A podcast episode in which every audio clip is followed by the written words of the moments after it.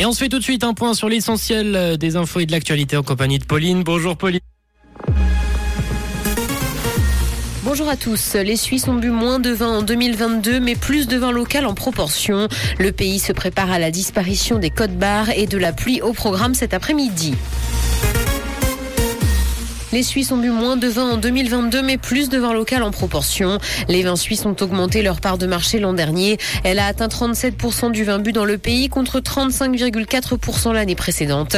En revanche, la consommation de vin global a baissé de 7% sur l'ensemble du pays.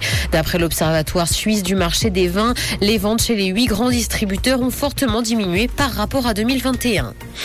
Le pays se prépare à la disparition des codes barres. Dès 2027, les articles de supermarché devraient voir les codes barres laisser place à des moyens plus avancés.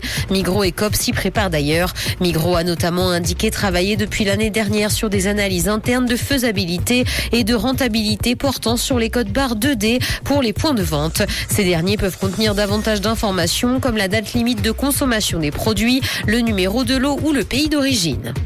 Grogne contre Swisscom qui augmente unilatéralement ses tarifs fixes. À cause de l'inflation, l'opérateur met ses clients au pied du mur. Soit ils acceptent les tarifs, soit leur contrat est rompu. Les abonnements à prix fixe peuvent donc augmenter puisqu'une clause figurant dans le contrat le permettrait. Une clause jugée problématique par la Fédération romande des consommateurs.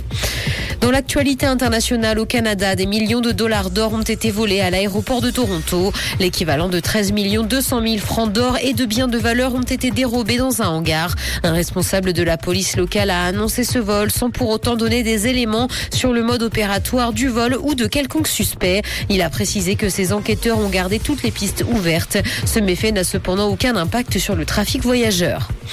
Starship a réussi son décollage hier mais a explosé en plein vol.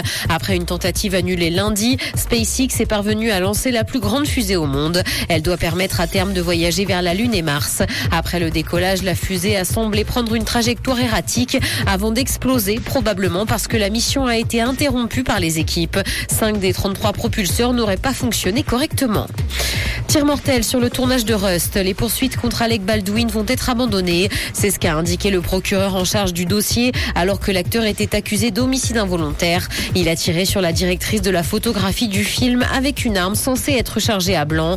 Les poursuites vont être abandonnées parce que des faits nouveaux ont été portés à la connaissance du procureur, méritant, selon ses dires, que l'enquête soit approfondie. Le tournage du film a repris alors que le drame s'est produit en 2021.